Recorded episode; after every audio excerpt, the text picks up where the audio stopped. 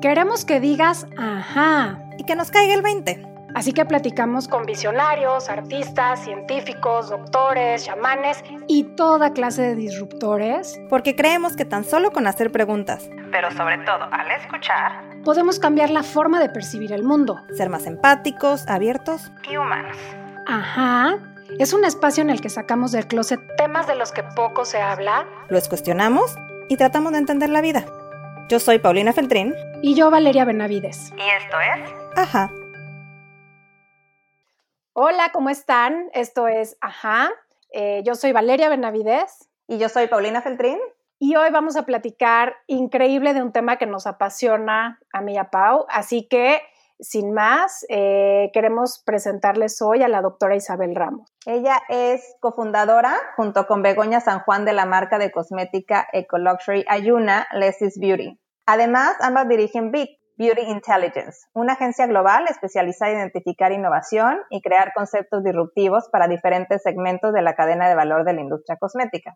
Antes de crear BIT Beauty Intelligence, ha acumulado más de 17 años de experiencia como directora técnica e investigación, desarrollo e innovación en compañías como Natura Vise, ISDEN e Infinitec Activo. Desde 2009 es vocal científica de la Sociedad Española de Químicos Cosméticos y miembro de la Junta Directiva doctora en química por la Universidad de Barcelona y ha desarrollado su tesis en el Consejo Superior de Investigaciones Científicas. Ha cursado másters en liderazgo y gestión de la ciencia y la innovación en la Universidad de Pompeu Fraba y cosmetología y de nemocosmética por la Universidad de Barcelona. Isabel, bienvenida a Ajá.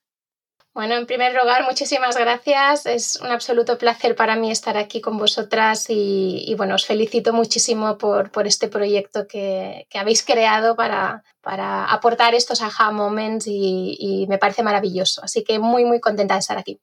Nosotras, de tenerte eh, y hablar de este tema que, como decía Valeria, nos apasiona, pero que pocas veces se habla, ¿no? Cuando nosotras empezamos a pasar por este tema de salud, nos topamos también que lo que alimentamos a nuestro cuerpo es también lo que le ponemos a nuestro cuerpo. Y la industria de la belleza es una industria que está inmersa principalmente en las mujeres y cada vez en los hombres, pero es parte de nuestra vida cotidiana. Y pocas veces nos detenemos a pensar que muchos de los ingredientes que se utilizan en estos eh, en estas rutinas de belleza, maquillaje, desmaquillantes, sueros, eh, cremas y demás, pues algunos de ellos tienen productos que pueden ser dañinos, ¿no? Inclusive cancerígenos. Y bueno, nos gustaría entender primero que nada qué es esto de, de Clean Beauty cómo es que podemos nosotros como consumidor entender y empezar a identificar cómo podemos pues migrar si es que quisiéramos a este a productos más sanos para nosotros, pero también para el planeta. Pues el, concepto de Clean Beauty es, en realidad sencillo y, viene con fuerza de los Estados Unidos, donde muchos consumidores se sienten desprotegidos por la presencia de sustancias que no están tan reguladas a nivel de prohibiciones y limitaciones. Em, nosotros eh, venimos de Europa em, y en Europa tenemos una regulación pues, con un marco mucho más restrictivo y en Estados Unidos eh, están viendo que les falta esta, estas limitaciones y estas acotaciones. Dicho esto, yo quiero dar un mensaje positivo también porque no es que estemos em, hay, unas evaluaciones, los productos pues, siguen unas pautas de seguridad eh, lo que pasa es que lo que no se está teniendo en cuenta es que a la hora de, evaluar los productos, al final del día no nos estamos poniendo solo un producto que se ha evaluado y que se considera que es seguro, según unas pautas determinadas de toxicología que también podemos comentar después, sino que estamos poniéndonos fácilmente desde que empezamos por la mañana hasta el final del día contando maquillajes, productos de limpieza, cremas hidratantes y de tratamiento, protectores solares, nos estamos poniendo tranquilamente en el, caso más sencillo más de 20 productos al día. Cada uno de ellos está asociando unos ingredientes en su composición que de por sí no es que sean tóxicos, pero sí que por los procesos en los que se han obtenido, por las reacciones de síntesis a las que se han visto involucrados o, incluso en algún caso algún producto natural, puede arrastrar una impureza que sea tóxica. Al final del día, la suma de ellos está aportando a la piel algo que la piel no necesita y que no le está beneficiando. Por eso el Clean Beauty lo que propone es eliminar esas impurezas, esos productos que acarrean las formulaciones, quitarlos de la rutina de belleza y utilizar productos más limpios, que estén siguiendo pues, unos procesos de obtención y de química verde, que es un concepto de, producción en el que se tienen muy en cuenta pues, tanto la sostenibilidad, eh, la protección del medio ambiente como el que sean ingredientes que no tengan ningún tóxico que pueda dañar a nuestra piel de alguna manera de forma acumulativa. Oye Isabel, yo tengo una pregunta eh, respecto a esto que dices como de los elementos que son tóxicos y que no son buenos para nuestra piel. Yo me acuerdo que cuando, cuando decidí cambiar también mi rutina de cuidado de piel, ¿no? Porque primero empiezas, este, bueno, yo empecé primero por lo que comía, pero después por lo que pensaba y en un punto dije, claro, o sea, también lo que me pongo en la piel le afecta a mi cuerpo, ¿no? Y entonces entran desde el tema de la cara hasta desodorante, crema, etcétera, etcétera. Pero algo que nunca he tenido muy claro y que creo que viene al caso ahorita que hablas de todas estas eh, de todos estos elementos químicos que no necesariamente le hacen bien a nuestra piel. Siempre tuve la pregunta de qué es lo que tienen en común muchos de los productos cosméticos que no son buenos para la piel. O sea, ¿qué es lo que tienen en su mayoría con esta falta de control, con esta sin, sin, sin, sin criticar, simplemente como para hacer conciencia de cuáles son esas cosas que nos hacen daño, que están comúnmente en los cosméticos que no están regulados hay un, tipo de... Al final lo que tienen en común todas es la capacidad de interaccionar con nuestros sistemas biológicos, porque para poder tener un efecto dañino sobre nuestra piel o sobre nuestro organismo es necesario poder actuar sobre sus mecanismos de funcionamiento, sobre su metabolismo y el funcionamiento celular. Las estructuras químicas pueden ser muy diferentes, por eso es muy complejo, pero sí que tienen en común em, que tienen esta actividad biológica. Por una parte, algunas de ellas pueden ser muy diferentes, pero tienen la capacidad de poder facilitar, em, estoy hablando de impurezas en cantidades muy pequeñas, facilitar procesos cancerígenos y, bueno, aunque estén en cantidades muy pequeñas, yo personalmente creo que la mayor parte de nosotros, si nos dan a elegir, decidiríamos no utilizarlas y no ponerlas en nuestra piel. Em, por otra parte, hay otras que tienen la capacidad de sensibilizar la piel y, hacer reacciones del sistema inmunológico, pero diría que el grupo más común y más amplio y que en este momento más preocupación está generando es el de los disruptores endocrinos. Y aquí dentro de los cosméticos, como dentro de nuestra vida diaria, en la alimentación, en nuestra casa, en, el hogar, con la ropa que nos ponemos, estamos rodeados de muchísimas moléculas que ya han demostrado una, actividad para actuar sobre el sistema endocrino tanto pues, el sistema estrogénico, eh, tóxicos para la reproducción o incluso también pues, nuestras hormonas tiroideas, y que eso se relaciona con muchísimos problemas como diabetes, obesidad, eh, algunos tipos de cánceres relacionados con hormonas, con lo cual esto está generando tal preocupación que a nivel europeo ya hay un programa muy extenso de, vigilancia de los disruptores endocrinos y deberíamos aplicar un principio de precaución. Nosotros en Ayuna pensamos que eh, a veces eh, los científicos, los toxicólogos, pues se busca tener el máximo posible de información para asegurar que todas esas pruebas no son erróneas y que un ingrediente realmente es tóxico. Pero nosotros pensamos que hay que aplicar el principio de precaución y cuando empieza a haber dudas sobre algún ingrediente, lo suyo sería dejar de utilizarlo hasta que estemos seguros de que realmente no lo es. En el caso de los disruptores endocrinos, además, se da una paradoja. Nosotros tenemos aquí en España, en la Universidad de Granada, un especialista con mucho renombre, que es el profesor Nicolás, perdón, Nicolás Olea, perdón, él eh, ha escrito un libro respecto de este tema y, relata todos los que nos podemos encontrar, entre ellos en los cosméticos. Y hay un, principio que es paradójico dentro de la toxicología de los disruptores endocrinos, que es que no hay un efecto dosis-respuesta. Normalmente, cuando evaluamos que un producto seguro, decimos a partir de tal dosis, pues los toxicólogos establecen que no va a hacer un daño. El problema de los disruptores endocrinos es que su comportamiento es em, totalmente diferente a dosis bajas que a dosis altas y puede ser más seguro a dosis altas que a dosis bajas, con lo cual se crea un paradigma que no se está recogiendo actualmente. Entonces, yo si me tengo que inclinar por un grupo de preocupación, me inclinaría por este. Y son estructuras químicas que se parecen a las hormonas que tenemos en el cuerpo y que por lo tanto pueden actuar como ellas o de forma contraria a ellas. Isabel, súper interesante esto que comentas. Y disculpa la ignorancia, pero si yo tuviera que buscar en un producto, en una crema, en un maquillaje, nos estamos refiriendo a los parabenos, a los sulfatos, a las siliconas, porque últimamente como que muchos productos están haciendo eh, su marketing de ser saludables, mencionando que son libres de estos productos. ¿A esos te refieres con los disruptores endocrinos? Dentro del grupo de disruptores endocrinos hay muchos. Eh, actualmente se conocen más de mil eh, compuestos químicos que se sabe que, tienen una, una, capacidad de disrupción endocrina y dentro de la cosmética algunos están en algunas composiciones de fragancias. Los parabenos son unos, son de los primeros y son la punta del iceberg, pero también filtros químicos, de entre ellos los que ya hace más tiempo que están en discusión son las benzofenonas, pero la mayoría de filtros químicos están siendo em, sospechosos de, disrupción endocrina. Los eftalatos, que podemos encontrar también como parte de los perfumes y en algunos productos como lacas de uñas. O sea que la, la lista de disruptores endocrina es bastante, es bastante larga.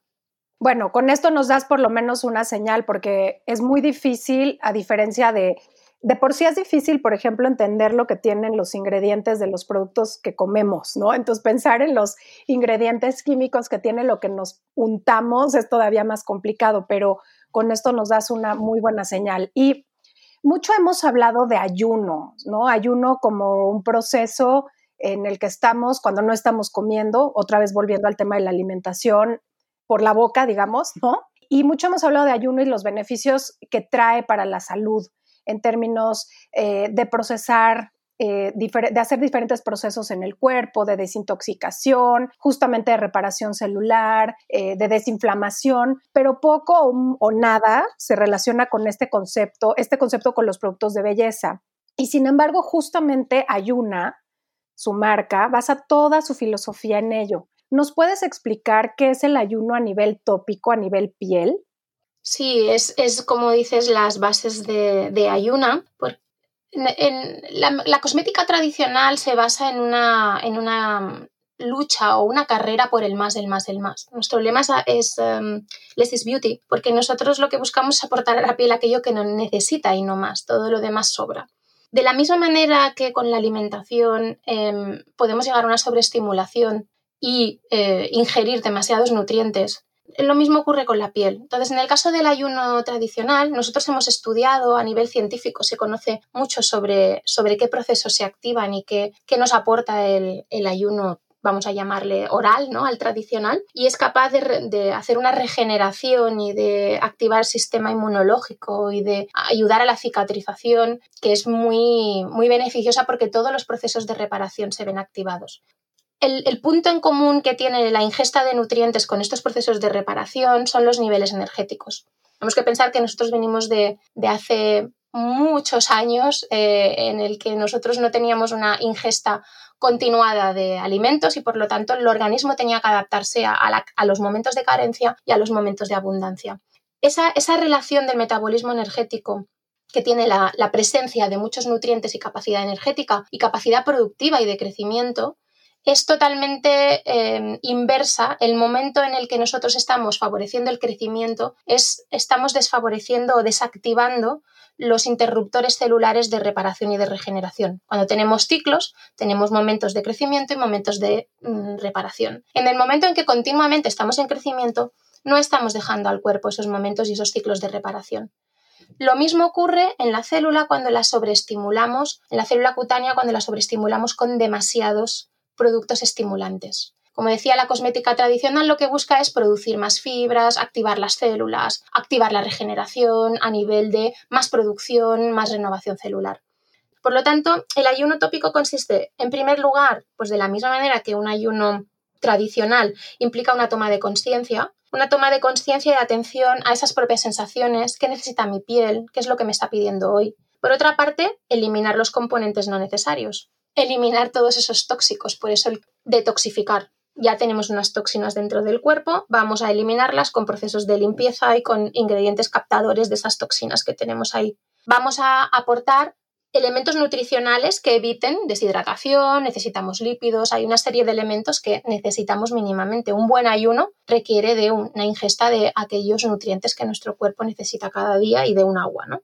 Y por otra parte, activar esos mecanismos naturales de autorreparación que tiene la piel, pues a través del uso de fitopéptidos y plasmas ricos en factores celulares que nos ayudan a que nuestra piel active todos estos procesos, a protegernos del daño oxidativo y a proteger a nuestras células madre y progenitoras que tienen todo ese potencial renovador. Esto en esencia es el ayuno cutáneo que nosotros proponemos y que da resultados a pesar de no estar añadiendo ingredientes activadores de ese metabolismo, de esa aceleración celular, estamos teniendo unos resultados al dejar a nuestro cuerpo que nuestra piel sea capaz de repararse.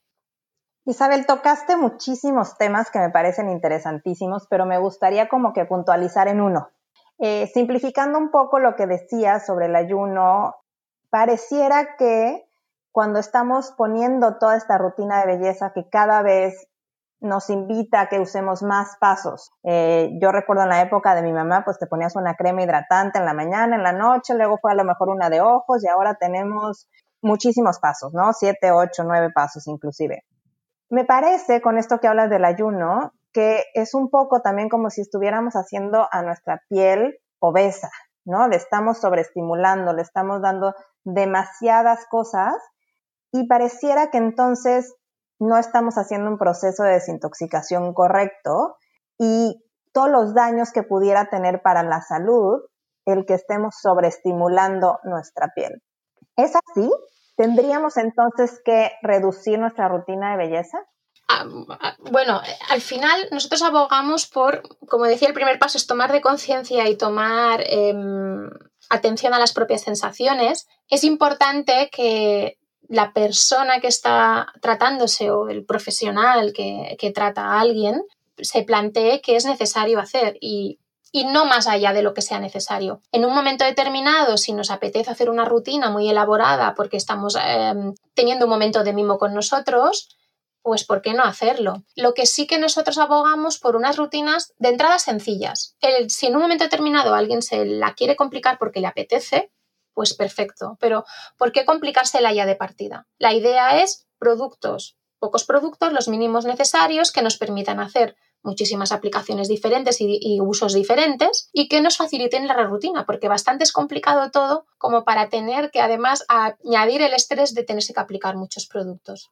Antiguamente, posiblemente estas rutinas, rutinas tradicionales que vienen de hace mucho tiempo, pues no permitían que en un producto pudiera haber tantas funcionalidades. Hoy en día las podemos tener técnicamente, podemos hacer un producto con muchas acciones y podemos tener un producto que actúe sobre la cara y sobre el contorno del ojo. Podemos tener un producto que sea una crema y un serum.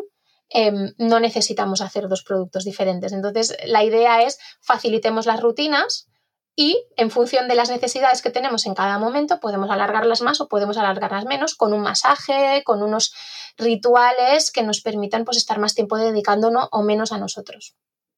Está buenísimo. O sea, eh, yo lo que, lo, lo que me viene ahorita a la mente es, hemos oído esta historia, que no sé si es real o no, me imagino que sí, que tiene que ver con que, claro, tenemos que estimular y tenemos que cuidarnos cada vez más, porque nuestro cuerpo tiene la capacidad, sobre todo a nivel piel, cada vez menos, ¿no? O sea, vamos perdiendo elasticidad, vamos perdiendo colágeno, vamos eh, oxidando más, en fin. Entonces, cuando nos hablas de esto, Isabel, para mí es como, ok, entonces sí hay cosas que mi cuerpo pueden hacer, puede hacer de manera autónoma, simplemente es darle chance, o sea, es como que la historia que yo tengo de cómo va evolucionando mi piel es, no vas a tener que cada vez hacer más y más y más y más porque sola no puede. Y con esto, con toda esta filosofía, nos estás haciendo entender que no es cierto, que simplemente es lo poco o mucho que necesite cada una de nosotros, ¿no? Absolutamente. Em, darle a la piel aquello que necesita para que ella por sí misma pueda hacer estas acciones. Como os decía antes, em, es posible obtener un rejuvenecimiento global dejando que la piel active sus procesos de reparación porque tiene ese, ese potencial. Tenemos células que tienen la capacidad de regenerarse. Cuando nos hacemos un corte, nuestra piel sola es capaz de cerrar esa herida. Es verdad que a medida que nos vamos haciendo mayores se va perdiendo capacidad. Tardará un poco más, pero es capaz de regenerarla. E-, es un poco un mito, ¿no? O sea, sí, sí, sí la tenemos que ayudar y sí hay necesidades, pero no es como todo va a venir de afuera. Ese es el punto. Yo creo que has dado en el punto. Em, la tenemos que ayudar y es verdad que cada vez puede requerir de más ayuda porque hay más procesos que se pueden desequilibrar absolutamente. Pero nuestra, nuestro abordaje de ayuda a la piel es no esperar que todo venga de fuera, sino ayudarle a la piel y también que haya una parte consciente de la propia persona que se está aplicando el producto o está recibiendo un tratamiento. Es ser parte de tu propia solución, es ser parte de tu propio proceso y no esperar que todo venga de fuera es también filosófico, no solo estamos hablando de lo que estamos aportando con los productos, sino también a nivel mental, porque dentro de Ayuna nosotros hemos incorporado también todos los elementos más novedosos de la psicodermatología, que claramente demuestra que nuestro cerebro y nuestra piel están comunicados. Esto es algo que todos sabíamos pues de forma intuitiva y, y lo sabíamos que en un momento determinado de estrés puede aparecer aquel grano que, que precisamente no queríamos tener, pero es un camino de dos vueltas, de la piel hacia el cerebro y del cerebro hacia la piel. Entonces, es muy importante que nosotros eh, seamos parte de esa, de esa toma de conciencia de qué necesitamos en cada momento y qué le vamos a aportar. Y puede ser que hoy no nos apetezca porque nuestra sensación es que no necesitamos este producto y necesitamos este otro. Y vamos a acompañar, el well aging consiste en eso, es acompañar a la piel en sus necesidades. Una piel más joven tendrá menos necesidades de productos, menos necesidades de rituales de eh, pues exfoliación, de mascarilla, que puede tenerlo una que ya está en un proceso más avanzado y que necesita más ayuda. Tocaste un tema bien interesante, Isabel. Actualmente vemos, como decía Valeria, esta sobreestimulación y que necesitamos tener rutinas de belleza muy complejas desde una edad muy temprana en un tema de prevención con poca confianza a lo que nuestro cuerpo y nuestra piel sabe hacer tan bien. Y ligado a esto viene eh, well aging, que al final del día tendríamos que estar ayudando a nuestra piel para envejecer lo mejor posible, no para dejar de envejecer, porque eso es algo irreal. Todos vamos creciendo y conforme vamos madurando, vamos madurando a nivel físico, pero también emocional, eh, intelectual y tendemos que abrazar esta belleza que va llegando con la edad. ¿Cómo podemos hacer una rutina de belleza que nos ayude en este well aging? De entrada, aplicando un ayuno cosmético, aplicando un clean beauty, que es la manera principal de respetar, tal y como lo vemos nosotros, a, nuestra piel y a nuestro medio ambiente, porque cuando he hablado de clean beauty eh, hay otro ángulo también que está ligado. No podemos pensar en ser respetuosos con nuestra piel y no y estar haciendo un daño al planeta, ¿no? Va bastante asociado. Pues no, no, aportando todos esos ingredientes que nos van a hacer un daño, es una manera de respetarnos a nosotros mismos, tomando conciencia de lo que necesitamos, aplicándonos el producto, queriéndonos a nosotros mismos. Muchas veces es tentador pues ponerse el producto muy rápido y ya está, salimos. Pero si somos partícipes de este proceso de well aging, Em, bueno, mirarnos en el espejo y, sentir lo bien que nos va a sentar ese ritual que nos estamos haciendo, sea más corto o más largo. Aplicárnoslo pues con un masaje. Eh, nosotros en Ayuna hemos desarrollado uno que se llama I Love You, que ya lo dice todo, en el cual estamos aplicando de una manera técnicamente correcta el producto, perfecta, y al mismo tiempo estamos diciéndole a nuestra piel, a nuestro cuerpo que lo queremos. Entonces pensamos que no hay mejor manera de, hacer un ritual que conectando con nuestro cerebro, diciéndole cosas positivas, viendo esa cara, viendo esa piel, viendo esas arrugas que ya haya en un momento determinado y no negándolas, no luchando contra ellas, no enfadándonos y peleándonos, sino aceptando que están ahí y vamos a, sentirnos pues lo más guapos posibles, lo más bien y más sanos que, podemos en cada circunstancia. Hay días pues que uno está mejor que otros y, bueno, pues aprender a ver esa belleza que hay en nosotros en cualquier momento. Nos, has hablado, Isabel, de, muchísimo, eh, de muchísimos conceptos como químicos, fisiológicos de nuestra piel. A mí me gustaría que nos compartas de manera eh, muy tangible y directa cuáles son cinco o tres o cuatro ingredientes o sustancias que debiéramos evitar al comprar un producto de belleza hoy en día. Mm, yo os tengo que decir que la lista sería muy larga, me voy a acotar a lo que dices porque podríamos estar otra hora hablando de eso. Nosotros tenemos una lista de criterios amplísima y muy exigente pero me voy a centrar en los que considero que desde un principio yo he tenido ya por mi visión química orgánica de las moléculas, porque yo visualizo las moléculas eh, con su estructura, y que desde un principio que aterricé en la cosmética ya me, me chirriaban e investigué sobre ellas. Luego he hecho una evolución, he ido aprendiendo mucho más y Ayun ha sido un proceso de aprendizaje brutal, pero yo me quedaría con eh, descartar claramente filtros químicos. En mi caso diría que la que pondría principalmente, porque ya lleva muchos años discutiéndose dentro del propio sector, la benzofenona, pero también está el otilmetoxicinamato y en general los filtros químicos se consideran ya no solo para el medio ambiente, que muchos de ellos ya se están prohibiendo porque dañan los arrecifes de coral, sino que también para nuestra piel por su capacidad de penetración y su capacidad de disrupción endocrina. Luego los, los conservantes, más allá de los parabenos, que ha sido la punta, la punta de lanza del iceberg, que ha puesto de manifiesto que algo había que había que tener en cuenta. Hay muchos conservantes, la lista es el principal problema que hay a la hora de encontrar un conservante que no haga daño a la piel y hoy en día además sabemos que es importante que no haga daño a la microbiota, a ese, a ese conjunto de microorganismos que tenemos en nuestra piel, igual que en nuestro intestino, y que nos ayudan a tener una piel saludable. Los conservantes, mm, me voy a quedar con unos por no complicar demasiado, y son unos que se llaman donadores de formaldehído. El formaldehído es un, carcinógeno establecido ya y, limitado, pero ellos funcionan liberando formaldehído y, por ejemplo, os diría la imidazolinidileurea, la diazolinidileurea, la e DMD-hidantoína etcétera. Los donadores de nitrosaminas, las nitrosaminas también son conocidos cancerígenos y estamos obligados en cosmética a evitar su producción dentro de las fórmulas y uno de ellos es un conservante que se llama, lo siento por los nombres, pero es que son como aparecen en el etiquetado INCI de los productos, que es el bromo 2 nitropropano 1,3-diol. Otros de los que están ahí en mi lista desde hace muchísimo tiempo son unos ingredientes que ponemos como antioxidantes de las formulaciones para evitar que se enrancien. Bueno, ponemos no, yo hace mucho tiempo que decidí no ponerlos, que se llaman BHT y BHA y son unas estructuras que, también son claros conocidos disruptores endocrinos, además de conocidos y sospechosos de carcinogenicidad.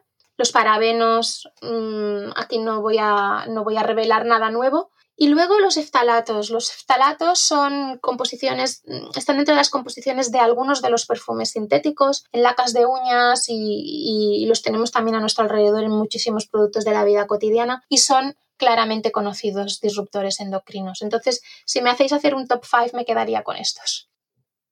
Qué interesante, Isabel. La verdad es que estamos muy acostumbrados a ponerle lo que sea, ¿no? Realmente yo creo que de las pocas cosas que hacemos sin mayor experiencia eh, son los cuidados de belleza. Empezamos con la edad a, aplicarnos un producto, otro y de pronto tenemos una rutina súper compleja, más de lo que nos han dicho nuestras amigas y las revistas, de lo que nos ha hecho alguien con, con una certificación. Pocos somos los que vamos con un dermatólogo, ¿no?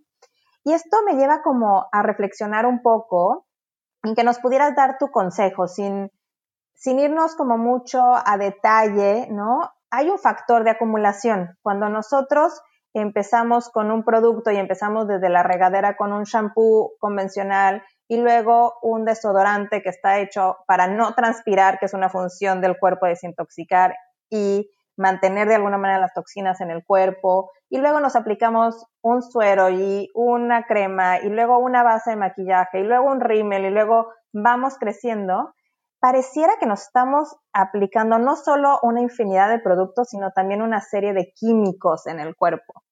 Y entonces llegamos a este factor acumulación. ¿De qué manera? Y como muy, muy básico, ¿no? O sea, si es la primera vez que alguien nos está escuchando y escucha esto precisamente que es Clean Beauty, cómo acumular químicos en la piel va directo a nuestro organismo, a nuestra salud, a, tanto Valeria y yo, cuando pasamos por este proceso, eliminamos todos los, químicos y empezamos a ser más conscientes de lo que poníamos, migramos todas nuestras marcas a marcas de Clean Beauty que utilizan productos también orgánicos. ¿Qué debemos hacer? Yo soy nueva en esto. Imagina que yo es la primera vez que me voy a decidir cambiar mi rutina de belleza por algo Clean Beauty. ¿Cuáles son los cinco productos que debería de tener? En primer lugar, respecto a la, a la rutina hay, hay unos básicos que cualquiera con cualquier tipo de piel debería utilizar, que es en primer lugar la limpieza. Em, una limpieza profunda que nos permita eliminar toxinas y, suciedad, pues con un buen jabón, em, bueno, hacer esta limpieza profunda. Luego, aplicar un producto que nos dé hidratación, que nos aporte, que es aquello que necesita la piel y solo lo que necesita. Y para acabar, básicamente sería la rutina básica. Limpieza, un producto que nos va a dar lo que la piel necesita y finalmente para salir al mundo exterior un, producto que nos, proteja pues, de los daños que podemos estar pues, recibiendo, sobre todo la, la radiación solar o la polución. Luego, esos serían los básicos diarios. Como decía antes, nosotros buscamos rutinas sencillas, less is beauty. Eso se puede ir añadiendo a medida que se van necesitando más elementos, se puede añadir un aceite, se puede añadir pues una loción que nos va a ayudar a tener la microbiota em, balanceada, etc. Luego, otro básico sería, pues con cierta frecuencia, dependiendo también de las necesidades de cada uno, una vez a la semana, una vez cada 15 días, pues poder hacer un proceso de exfoliación en el que vamos a eliminar las células muertas y vamos a poder eliminar aún más tóxicos en profundidad y aplicar una mascarilla que nos hidrate, que nos detoxifique y que nos em, dé un, un insuflado de, hidratación a la piel y de, y de, reafirmación. Está buenísimo. Tengo una, una, última pregunta. Hemos hablado, o no sé si soy yo, pero solo estoy pensando en la, en la cara, en el cuello, ¿no? En los ojos. ¿Qué pasa con todo lo demás del cuerpo? ¿Qué pasa con las cremas que nos ponemos em, justamente después de bañarnos? Este, tenemos que tener esta misma conciencia. Son normalmente cremas con menos ingredientes que los que tiene una crema de cara, pero definitivamente este, ahorita pensé, bueno, ¿y todo lo demás qué? Todas estas cremas. Fundamental. El cuerpo es piel. Mm, tenemos muchísima piel, es el órgano más grande que tenemos dentro de nuestro cuerpo y, la cara es la zona más pequeña. El resto del cuerpo es, em, una gran superficie de contacto con el medio y con todo lo que nos ponemos. Por lo tanto, incluso hemos de tener más cuidado si cabe con, con, lo que nos estamos poniendo en todo el cuerpo porque la superficie, la capacidad de absorción e interacción es muy grande. Por lo tanto, sí debemos aplicar los mismos principios, los mismos cuidados las fórmulas de cosmética corporal pueden ser más sencillas, pero están hechas con los mismos elementos. Es decir, podemos encontrar los mismos tipos de conservantes, los mismos tipos de filtros, los mismos tipos de polímeros, los mismos... Todo lo mismo se va a poder encontrar ahí, por lo tanto serían los mismos criterios. Y debemos cuidarla porque, porque no podemos olvidar, centrarnos solo en la cara sería no darle respeto y valor a, a una parte muy importante de nuestro cuerpo que va a necesita en muchos momentos determinados pues una ayuda para su hidratación y para su autorreparación y regeneración. Pero creo que lo que sí que podemos hacer nosotros en casa para cuidar a nuestra piel y nuestra belleza es tener mucho cuidado también con nuestra alimentación, con nuestro estilo de vida, con todo lo que ingerimos y, también em, cómo cuidamos a nuestro cuerpo, ¿no? O sea, el hecho de fumar, el hecho de exponerse al sol, Em, muchas horas sin la protección adecuada, dañar eh, con nuestro estilo de vida nuestro organismo, pues es algo que está en nuestra mano de una manera fácil de tomar una actitud de, cuidado por dentro y por fuera. Oye, Isabel, eh, para cerrar, tú sabes que este, que, que este podcast se llama Ajá. Y bueno, siempre nos gusta preguntarles a nuestros invitados y nos gusta que nos compartan Em, estos momentos de descubrimiento, estos momentos que cambiaron algún rumbo o estos momentos en los que descubrieron algo y que justamente les hizo reflexionar y, tener este momento, ajá. Nos encantaría que nos compartas uno, que nos compartas uno con reciente o algo que haya marcado tu vida o algo que tenga que ver con este tema, pero sería increíble escucharte y que nos lo compartas. Yo me siento muy humilde en este momento porque he oído vuestros podcasts anteriores y, bueno, me parece que los momentos que habéis compartido son, son tan intensos que me resulta, me resulta complicado poder encontrar uno, ¿no? Yo os diría que a mi escala y en pequeñito, pues eh, soy consciente de muchos momentos ajá pequeñitos que me han ido a ayudar a evolucionar y a pasar, pues incluso por mi manera de ver la vida de una forma científica más estructurada y poderme ir abriendo a, otras realidades y no cerrarme y quedarme con básicamente lo que es absolutamente conocido hoy en día. Como os decía, pues se van descubriendo cosas, el conocimiento de hoy es el que es y mañana sabremos más, ¿no? Sí que me gustaría compartiros uno, eh, porque para mí fue muy revelador y también creo que tiene mucho que ver con un salto en la manera de entender esa relación entre nuestra piel y nuestro cerebro, que no es mío directamente, pero que yo lo he vivido en, muy en directo porque es de, mi compañero de camino, que es mi, marido. Él eh, fue diagnosticado de lupus eritematoso pues hace como casi 10 años. Para los que no lo conozcan, pues es, es una enfermedad que en su caso afortunadamente es tópica, Em, pero que se manifiesta con unas rojeces em, muy intensas, como si te hubieran dado un golpe en, la cara, y, los brotes pues, pueden durar años. Él estaba en tratamiento médico y los tratamientos que normalmente se proponen son, son crónicos y son bastante, desde un punto de vista de que estamos hablando de algo cutáneo y de que no estamos hablando de algo que, que es un riesgo para tu vida, pues no dejan de ser agresivos porque implican pues, cortisona toda la vida e incluso eh, la famosa cloroquina que, se está, que se está ahora poniendo de, de, moda porque es un buen antiinflamatorio, pues era también un tratamiento que cada vez era añadir cosas al tratamiento que llevaban otros daños secundarios, ¿no? Entonces él pues, sigue bajo control médico, con biopsias, con análisis, pero hubo un momento en el eh, no, veía el camino porque ese brote seguía ahí, no estaba funcionando las medicaciones, seguían ahí. Y, bueno, pues por una evolución personal que estábamos trabajando yoga y, se nos abrieron algunos horizontes, él acudió a, probar la meditación.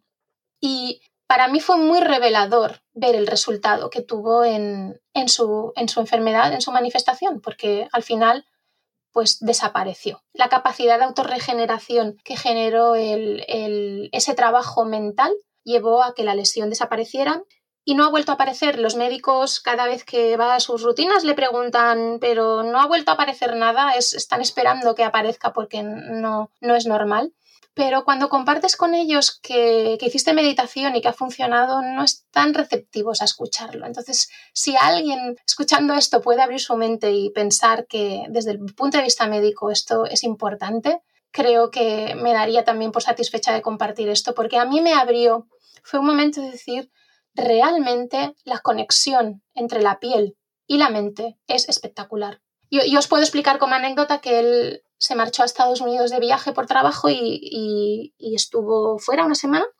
Y fue el momento en el que él decidió empezar a, fuera de casa, más tranquilo, a, abordar la meditación.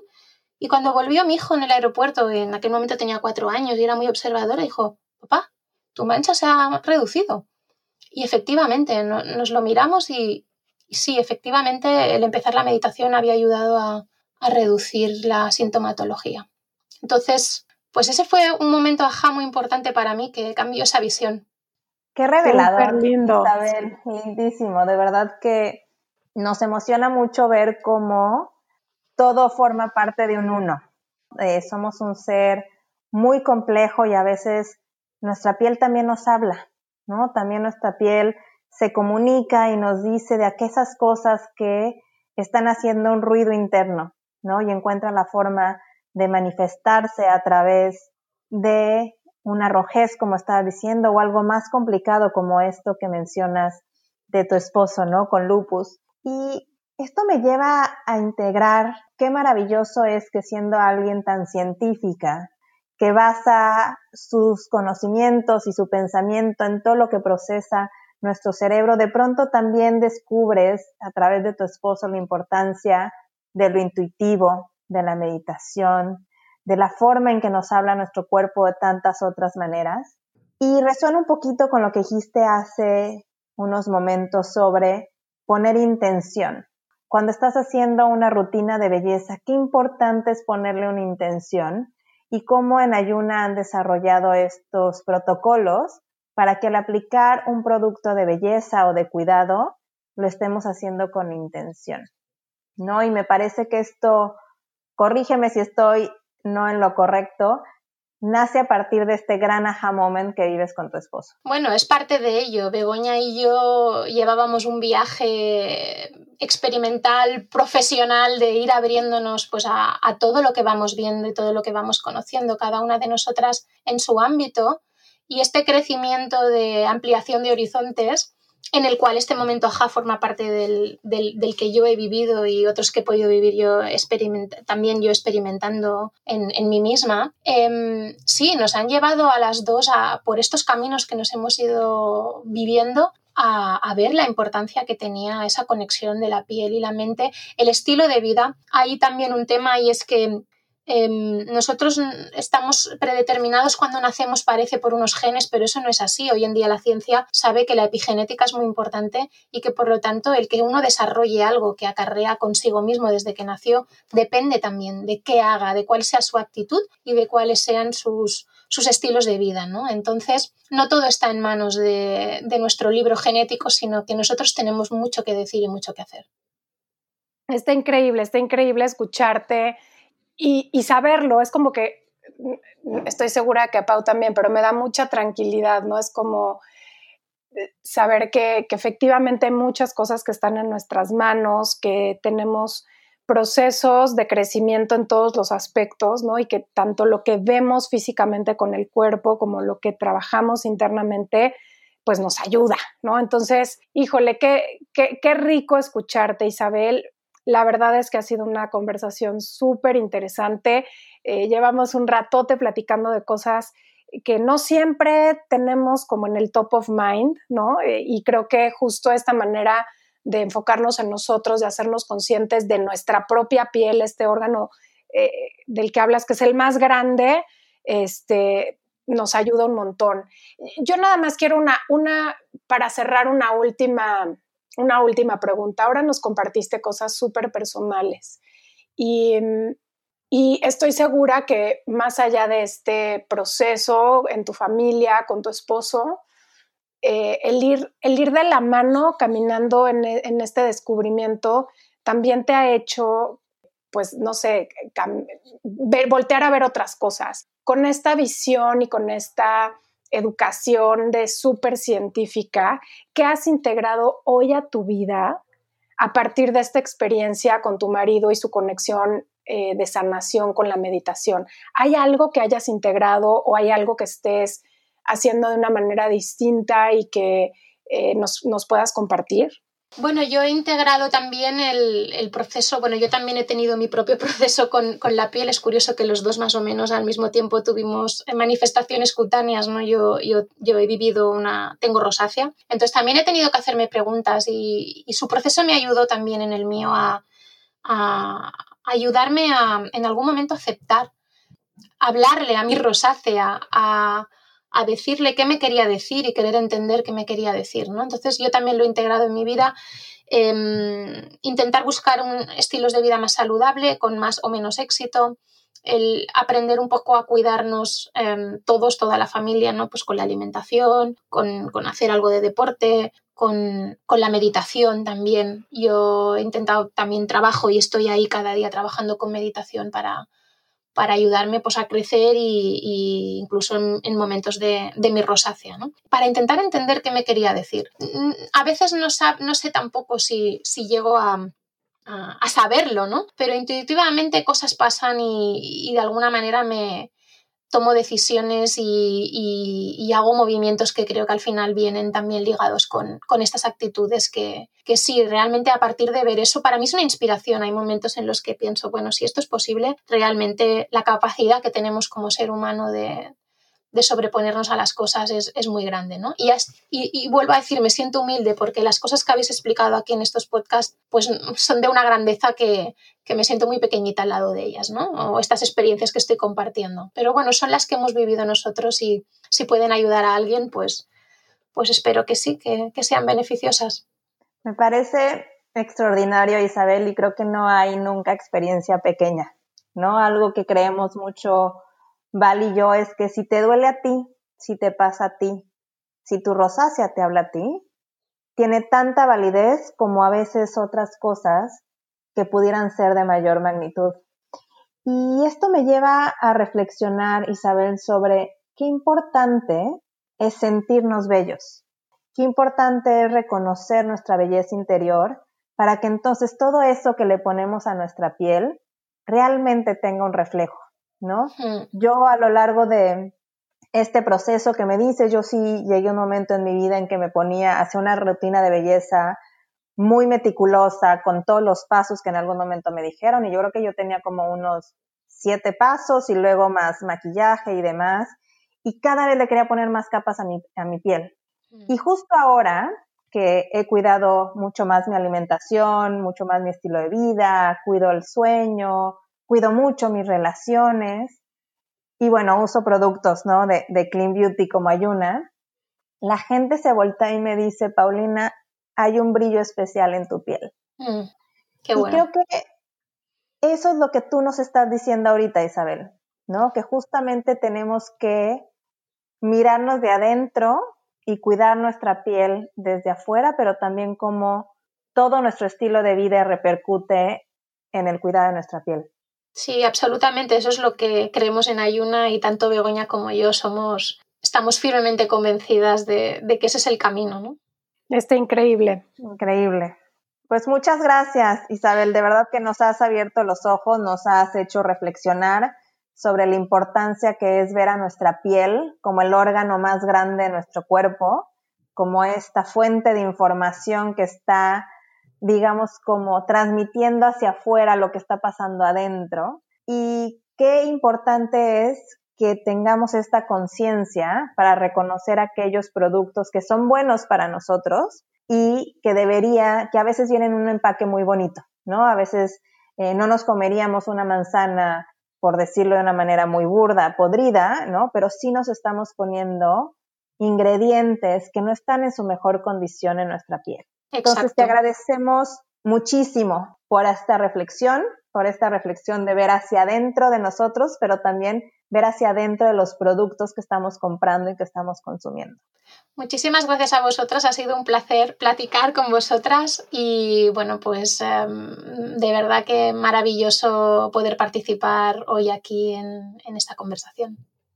Gracias, gracias, gracias a ti Isabel, aprendimos muchísimo hoy, nos dejas una, una semilla enorme para, para estudiar, para conocer, para seguir entendiendo cómo cuidarnos mejor y gracias por abrirte y compartirnos tu experiencia personal también. Muchísimas gracias. Gracias a vosotras. Muchísimas gracias por habernos acompañado en un episodio más de Ajá. Hoy platicamos increíble con la doctora Isabel sobre la piel, sobre los cuidados de la piel, sobre lo que debemos hacer y lo que no debemos hacer. Si te gustó este episodio, por favor compártelo, califícanos y escúchanos todas las semanas aquí en Ajá. Así es, síguenos también en redes sociales. Estamos en Instagram como arroba y esperamos que bajes este episodio en la plataforma de tu preferencia, Spotify o Apple Podcasts. Eh, yo soy Paulina Feltrín. Yo soy Valeria Benavides. Y esto es